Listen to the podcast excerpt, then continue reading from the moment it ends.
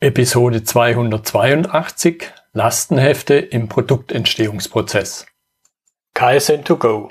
Herzlich willkommen zu dem Podcast für Lean-Interessierte, die in ihren Organisationen die kontinuierliche Verbesserung der Geschäftsprozesse und Abläufe anstreben, um Nutzen zu steigern, Ressourcenverbrauch zu reduzieren und damit Freiräume für echte Wertschöpfung zu schaffen, für mehr Erfolg durch Kunden- und Mitarbeiterzufriedenheit – höhere Produktivität durch mehr Effektivität und Effizienz an den Maschinen, im Außendienst, in den Büros bis zur Chefetage.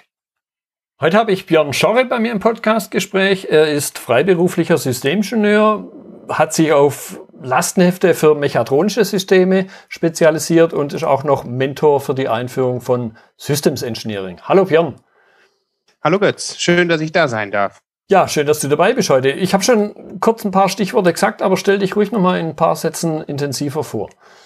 Okay, also da, du hast ja gesagt, was ich jetzt aktuell mache. Ich komme ursprünglich aus der Softwareentwicklung, habe ein bisschen Softwarearchitektur gemacht, ein paar Jahre lang und bin dann in die Systementwicklung äh, gekommen, weil ich gemerkt habe, da ist ähm, noch, noch einiges zu heben, einiges an Potenzial zu heben. Und meine damalige Firma hatte dann auch entsprechend da ähm, Stellen geschaffen. Ja, und dann ähm, bin ich nochmal gewechselt in Richtung äh, Projektleitung. Ähm, das äh, habe ich dann zwei Jahre lang gemacht und bin dann in die Selbstständigkeit gegangen, weil ich einfach gemerkt habe, Lastenhefte und Systems Engineering, das ist so das, was ich, was ich gerne mache, wo ich mein Wissen weitergeben will.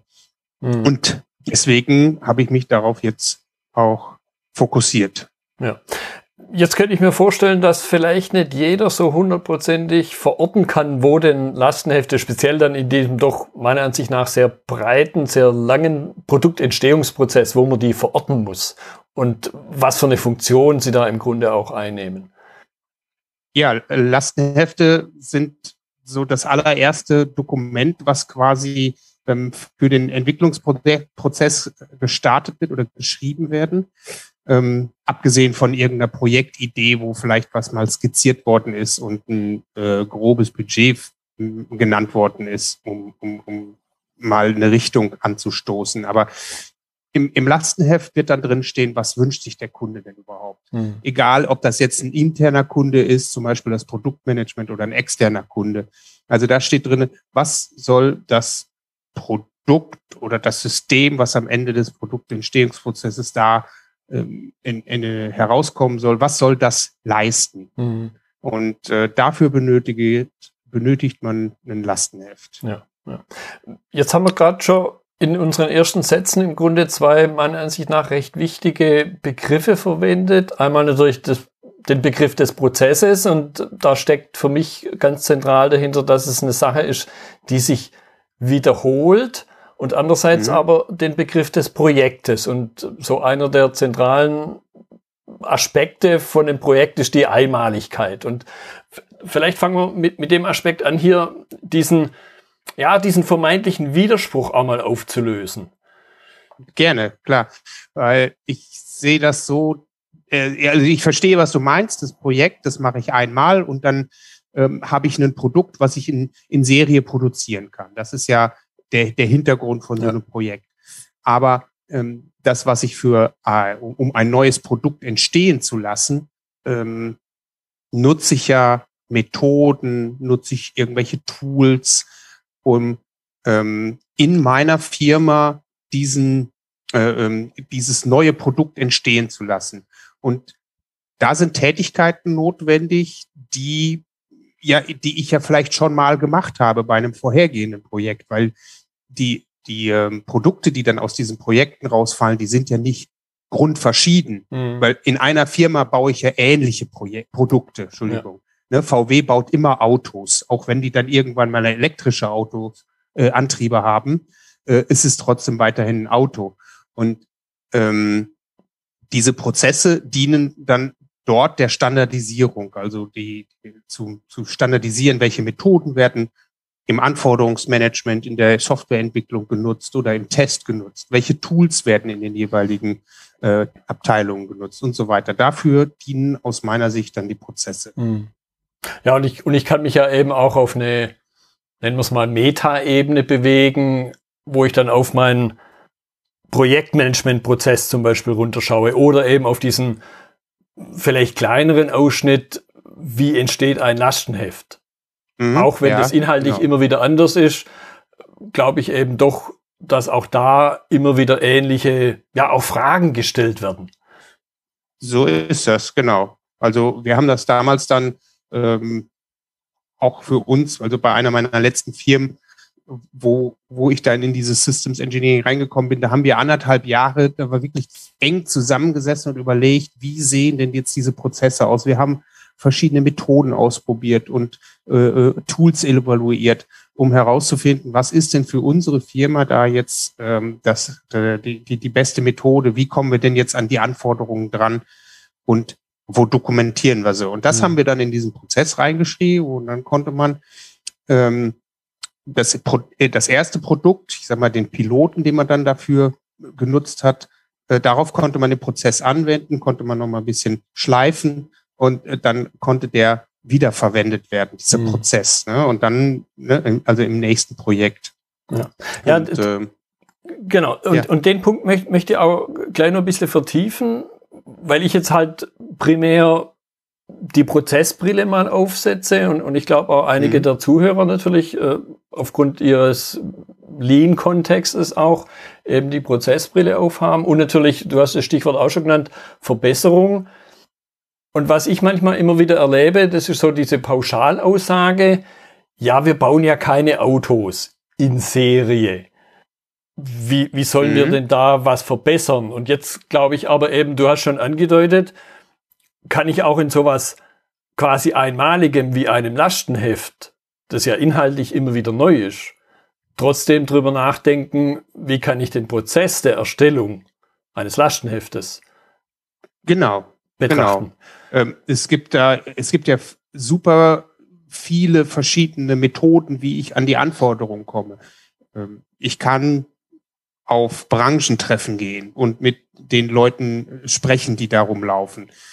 Ich kann ähm, zu den meinen Kunden hinfahren und denen über ihre Schulter gucken und äh, äh schauen, wie die, äh, wie die jetzt das äh, Produkt von uns bedienen ähm, und das analysieren und überlegen, kann ich denen da noch irgendwie was äh, was Gutes tun, indem ich das Produkt in irgendeine Richtung verbessere.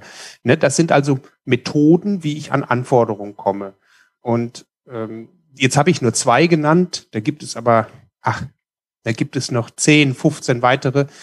Äh, das muss ich aber für meine Firma, für mein Unternehmen, für meine Abteilung heraussuchen, welches da das Beste ist. Mhm. Und dann schreibe ich das in einen Prozess rein. Da, da schreibe ich dann dran, äh, hier ist das Lastenheft-Template. Hm, da habe ich dann zum Beispiel auch schon eine, eine entsprechende Struktur vielleicht drinne. Äh, dann habe ich die Methode, mit denen ich an die Anforderungen komme und die ich dann in die entsprechenden Kapitel reinschreibe.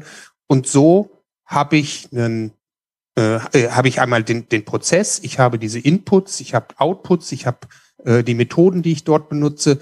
Und wenn ich das jetzt mehrfach mache, dann stelle ich ja irgendwann fest, ja, das, was wir damals vor einem Jahr uns überlegt haben, das hat zwar da funktioniert, aber wir haben jetzt rausbekommen, dass wenn wir nicht auf Branchentreffen gehen, sondern die Kunden zu uns kommen lassen und die bei uns im Labor ausprobieren lassen, das funktioniert für uns viel besser. Mhm. Also kann ich doch da den, den, den Prozess dann anpassen. Ja. Ne? Also da sehe ich dann, also so sehe ich dann die kontinuierliche Verbesserung.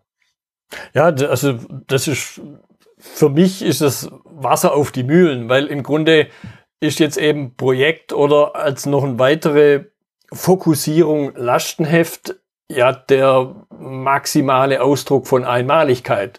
Und wenn dort, wie du es gerade schon angedeutet hast, wenn dort diese Prozessdenke funktioniert, äh, ja. dann kann im Grunde keiner mehr ums Eck kommen und sagen, ja, wir machen halt immer wieder was Neues. Nee, macht ihr halt nicht. Oder ihr bildet euch vielleicht ein. Jein. Also was ja neu ist dabei, sind ja andere Anforderungen. Ja. ja also du, ne, du hast bestes Beispiel, ich habe neulich ein Lastenheft geschrieben für ein Ladegerät, für eine Firma, die baut schon seit Jahren Ladegeräte. Mhm. Da fragt man sich doch, wenn ne, in deinem, wenn du das jetzt so hier aufziehst, warum brauchen die denn dann Lastenheft?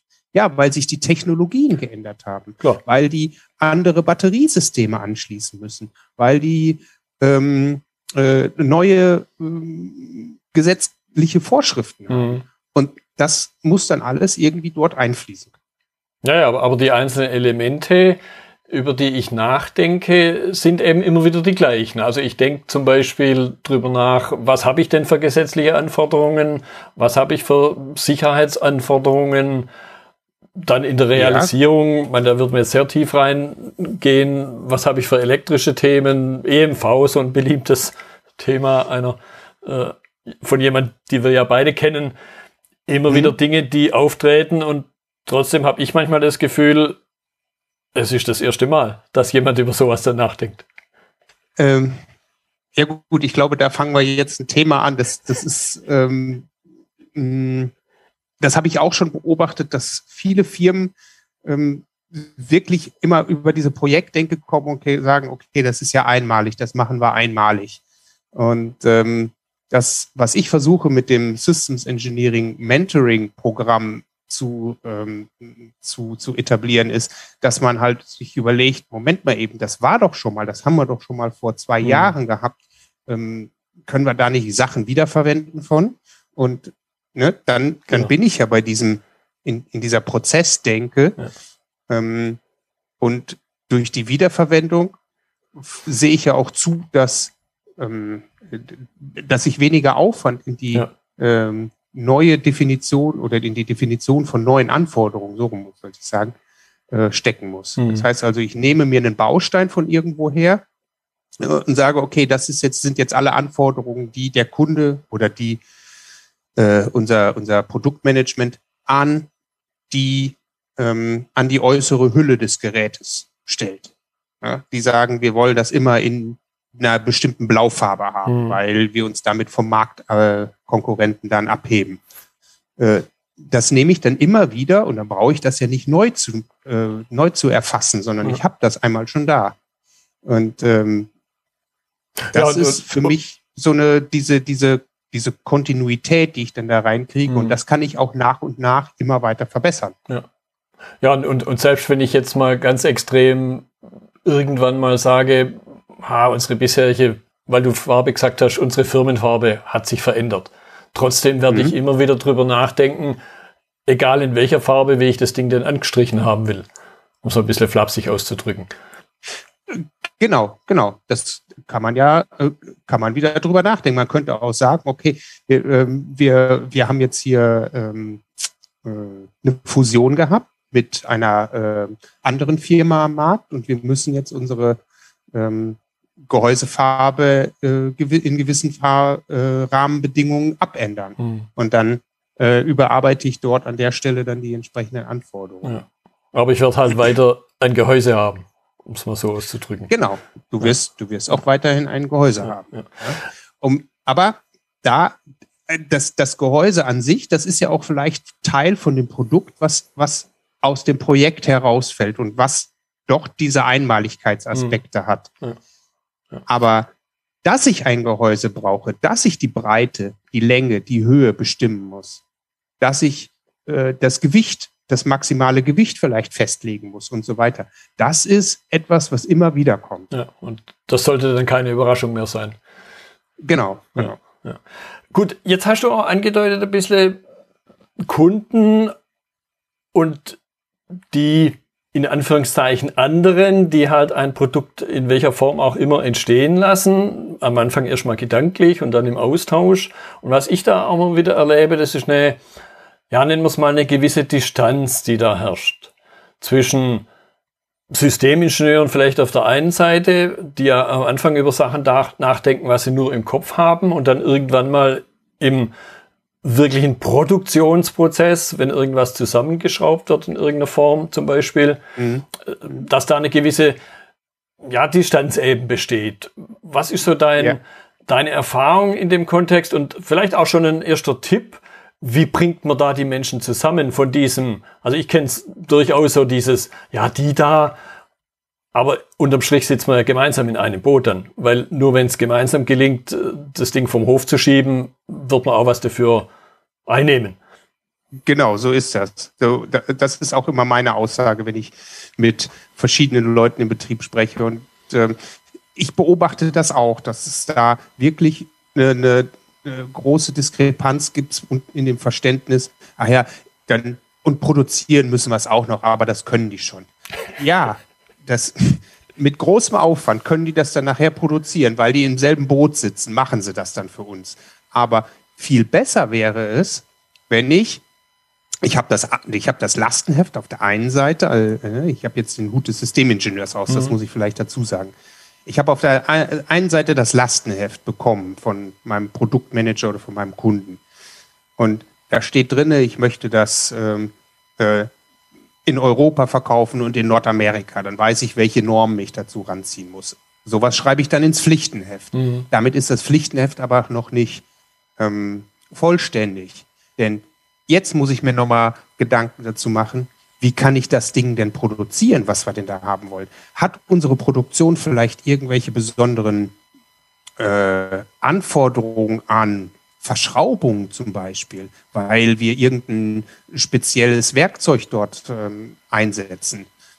Bei meiner letzten Firma war es so, dass die dann sich gewünscht haben, ich möchte dieses Gerät immer nur, also wenn es im Schaltschrank hängt, immer von vorne schrauben können. Mhm. Egal welche Schraube da kommt, die soll so ausgerichtet sein, dass ich die von vorne schrauben kann. Weil wenn ich mich ähm, von unten an den Schalt, an, den, an, den, an das Gerät rannähern muss, dann habe ich eventuell keinen Platz. Oder von der Seite, dann passt dieser Schraubapparat, ähm, der, der Akkuschrauber dann halt nicht zwischen Seitenwand ja. und, und unserem Gerät. Also war die Anforderung, das muss immer von vorne zu schrauben sein. Schreibe ich das nicht ins Pflichtenheft als Anforderung aus unserer Produktion, weiß natürlich der Mechanikentwickler nicht, wie er die, das Gehäuse zu konstruieren hat oder mhm. diese Tragstruktur. Ja. Das gleiche mit dem Service. Der Service möchte natürlich auch nicht für eine, eine, eine simple Lüfterwechsel, äh, für, für, einen simplen Lüfterwechsel ähm, dem Kunden eine halbe Stunde in Rechnung stellen. Nee, das könnte vielleicht auch in 15 Minuten gehen. Dann muss ich aber auch den Lüfter, weil das vielleicht ein großes Verschleißteil ist, so einbauen, dass ich den innerhalb von 15 Minuten wechseln kann. Mhm. Keiner will heutzutage mehr so viel, ähm, äh, so viel Geld dann für diesen Service ausgeben. Oder das vielleicht nachher auch selber machen. Aber immer eine halbe Stunde einen Elektriker abzustellen, ist natürlich auch für eine Firma immer Kosten. Mhm. Also, das sind für mich so Anforderungen, die ich als Systemingenieur aufnehmen muss und die müssen im Pflichtenheft landen. Weil nur so kann ich es schaffen, diese Anforderungen auch in die Entwicklung zu tragen, an die entsprechenden Stellen in die Entwicklung und äh, umsetzen lassen, ja. um, umsetzen zu lassen. Ja. Das würde ich ganz gern insofern noch ein bisschen vertiefen, weil ich mich immer, also ich erlebe das natürlich genauso, wie du es gerade berichtest. Was ich mich dann immer frage, warum muss das so sein? Und jetzt einfach mal an dich da die Frage, hast du da nicht, ich habe keine, hast du da eine Theorie dafür, warum das so ist, warum diese Distanz existiert? Oh, eine, eine Theorie dafür, warum diese Distanz existiert. Ähm, vielleicht, das ist jetzt so ins Blaue geschossen, mhm. äh, weil du mich da gerade so ein bisschen mit überrascht mit der Frage. Ja. Aber wenn ich da darüber nachdenke, ist es auch, liegt es an der Distanz. Ähm, also was ich immer erlebt habe, Entwicklungsabteilungen waren dann in irgendwelchen Entwicklungszentren oder in irgendwelchen ähm, äh, äh, Türmen äh, unterhalb von der Geschäftsleitung oder ähm, vielleicht sogar ganz woanders, ähm, also richtig ähm, in einem ganz anderen Ort angesiedelt. Mhm. Äh, das heißt also, du hast da eine große Distanz zwischen auf der einen Seite Entwicklungsteam und auf der anderen Seite die Leute in der Produktion. Ja. Und dass da dann nicht ähm, der Austausch so flüssig gelaufen ist und so direkt gelaufen ist, wie es vielleicht dann zwischen ähm, dem Produktmanagement und der Entwicklung passiert mhm. ist. Mhm. Das wäre für mich so eine, ja. wenn ich jetzt so drüber nachdenke, die erste Idee, warum ja, das, das nicht passiert. Der, der rein räumliche Aspekt. Was ich dann durchaus auch immer wieder wahrnehme, das sind vermeintlich unterschiedliche Sprachen, die, die manchmal gesprochen werden. Also jetzt nicht im Sinne von Schwäbisch und Hochdeutsch oder Englisch und Italienisch, sondern dass unterschiedliche Begrifflichkeiten, dass man in unterschiedlichen Welten auch manchmal denkt. Also ist so mein, mein Eindruck manchmal. Ja, ähm, ich will keinem auf die Füße treten, aber es kann natürlich auch sein, dass es da natürlich einen Unterschied gibt zwischen dem ähm, Studierten und dem Facharbeiter, dass die sich vielleicht nicht auf, äh, auf den äh, Pelz gucken können. Oder dass der eine meint, ähm, er wäre was Besseres als der andere. Das sehe ich zum Beispiel so überhaupt nicht. Es natürlich hat vielleicht der ähm, Mensch in der Entwicklung äh, eine etwas andere Verantwortung zu tragen, weil er Spezialist ist in der Entwicklung von einer, von einer speziellen ähm, Elektronik. Mhm. Ähm, und der und der Facharbeiter mh, mm, kann nach kurzer Anlernzeit vielleicht ausgetauscht werden.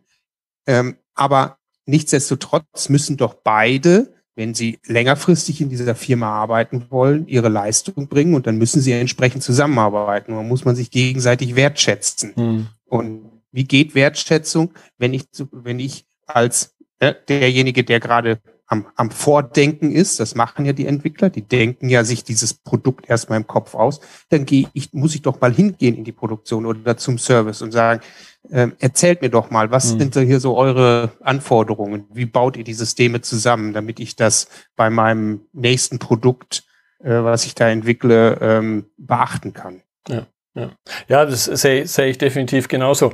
Vielleicht noch ein bisschen in, in die Richtung vertieft. Was, was wäre dein Tipp an die, nennen wir es mal, an die Produktionsleute, wie sie sich ja vielleicht auch mehr Gehör verschaffen können? Ähm, wenn sie es nicht schon sind, also bei, bei mir im letzten Projekt war es so, da saß auch jemand aus der Produktion, der, der, der Produktionsvorarbeiter, äh, aus der Endmontage von dem Gerät, der saß mit in unserem Projektteam. Wenn das bei, bei euch im Projekt nicht so ist, dann kümmert euch drum, dass ihr dort reinkommt in dieses Team. Mhm. Denn dann habt ihr wenigstens jemanden dort sitzen, der ja das, das Ohr an den neuen Produkten hat, der das Ohr an dem Puls der Zeit hat, was entwickelt meine Firma gerade und kann da mithören.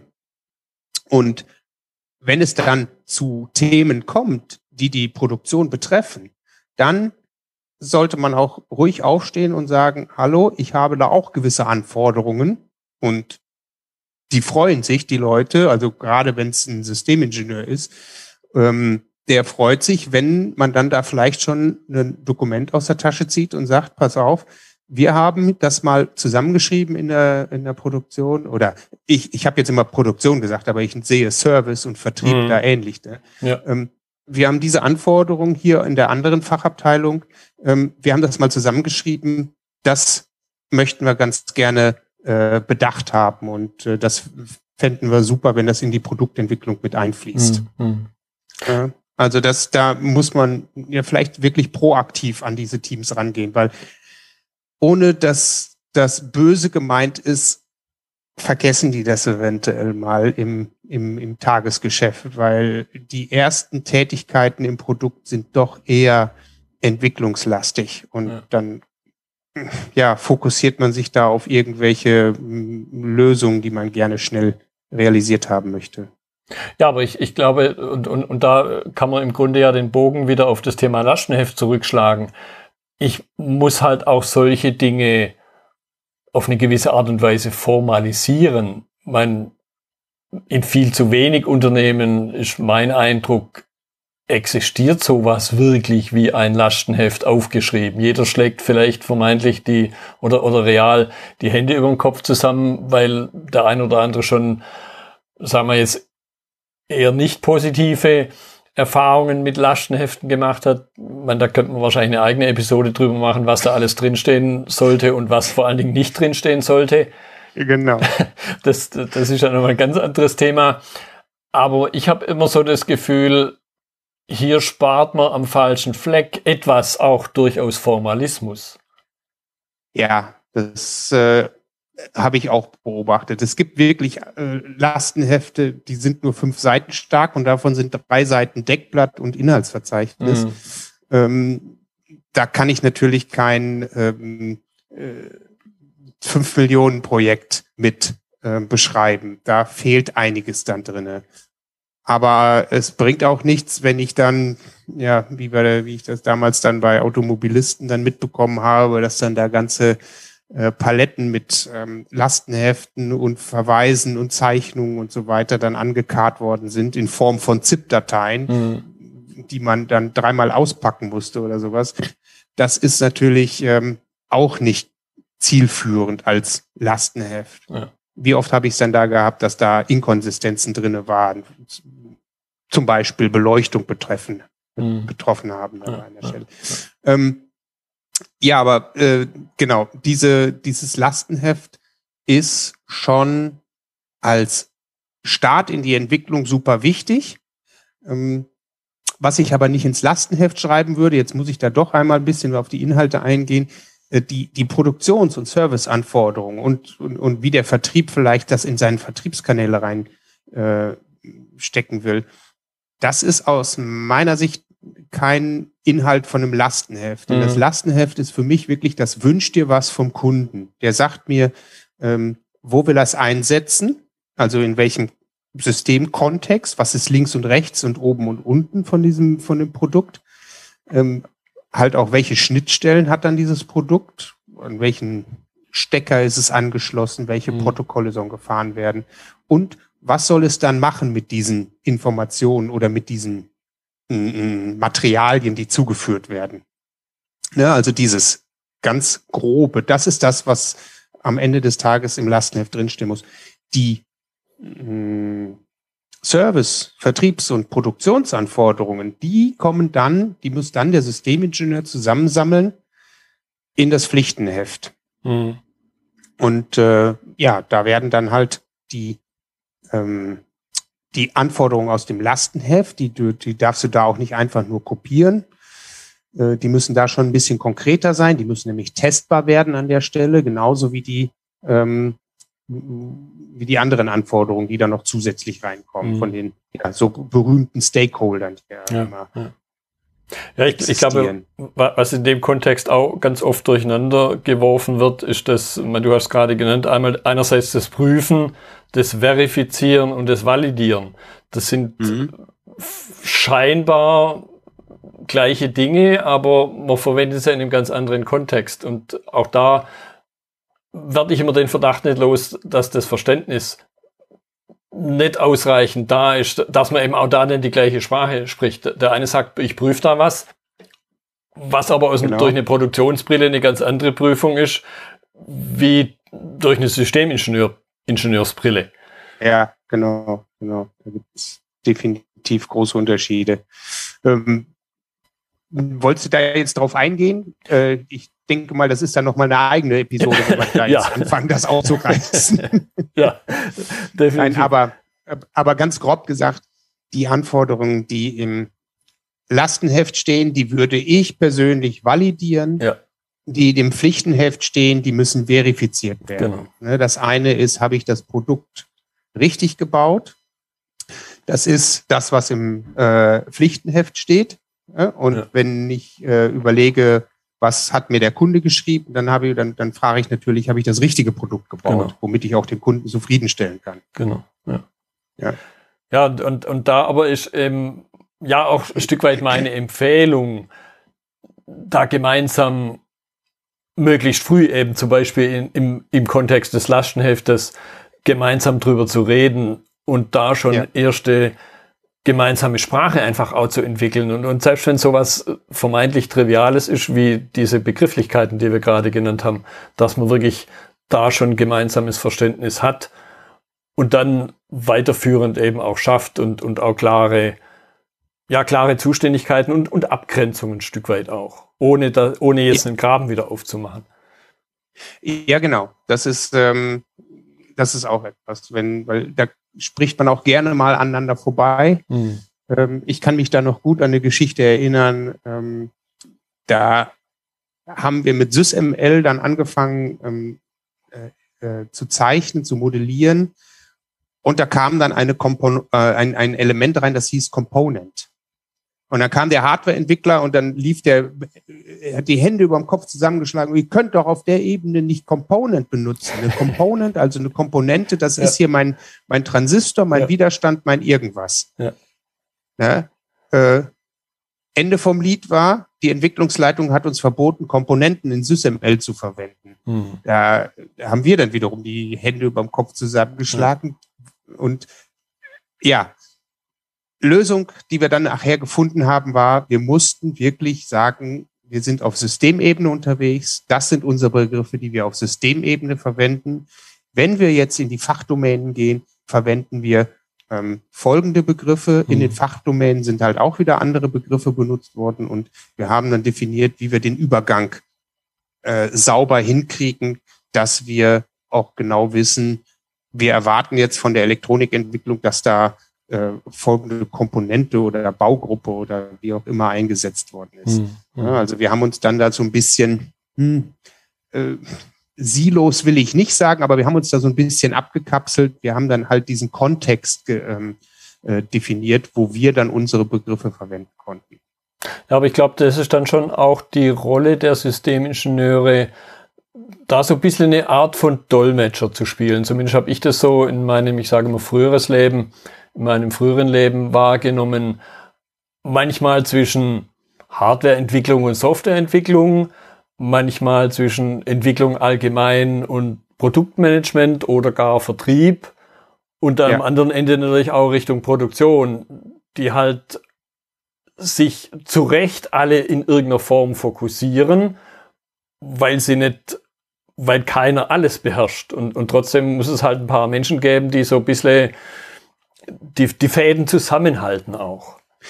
Genau, deswegen, also du, du hast ja diesen Dolmetscherbegriff gerade reingebracht. Äh, den habe ich vor, vor Jahren mal irgendwann gehört. Äh, war mir jetzt lange nicht mehr im, im Kopf, aber danke dafür. Mhm. Das ist genau, genau richtig. Denn der, ähm, das ist auch eine der Fähigkeiten, die der Systemingenieur mitbringen muss. Er muss ähm, kommunizieren können zwischen diesen verschiedenen ja, Fachabteilungen, die die Realisierung machen müssen, aber auch zwischen dem Projektleiter, zwischen der Geschäftsführung, ja. zwischen Vertrieb, Produktmanagement.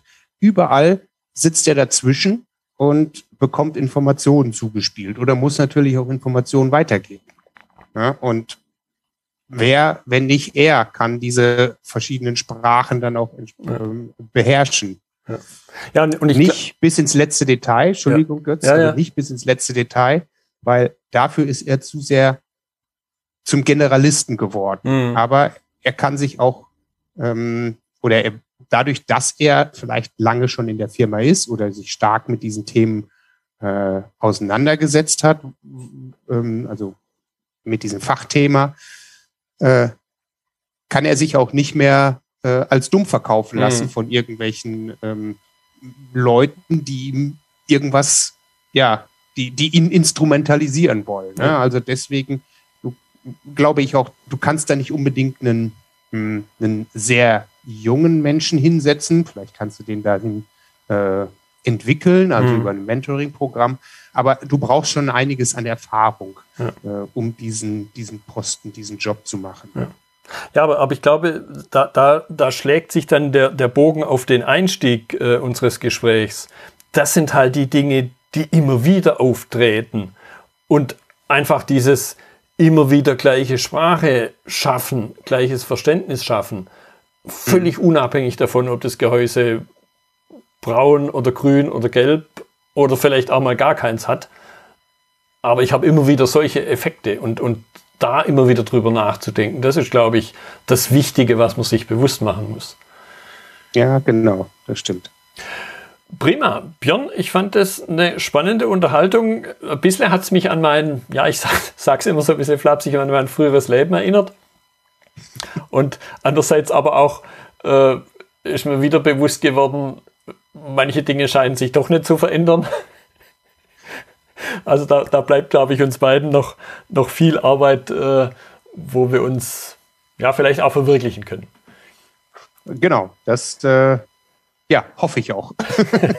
ja, Sonst, ich, äh, wobei, auf der anderen Seite, Liegestuhl äh, ist auch manchmal ganz gut. Ja. Nein, aber äh, mir macht das Spaß. Ich mache das mit Leidenschaft, dieses, dieses, dieses Thema, äh, weil es halt äh, Lösungen schafft auf verschiedenen Ebenen. Ne? Ja. Einmal das in, in Richtung Produkt äh, wirst du als Systemingenieur Lösungen schaffen, aber du schaffst auch neue Kommunikationswege, ja. brichst vielleicht alte Kommunikationskrusten auf. Ähm, also das ist ein super spannendes, super spannender äh, äh, Position, in der man sich dann dort befindet. Ja, genau.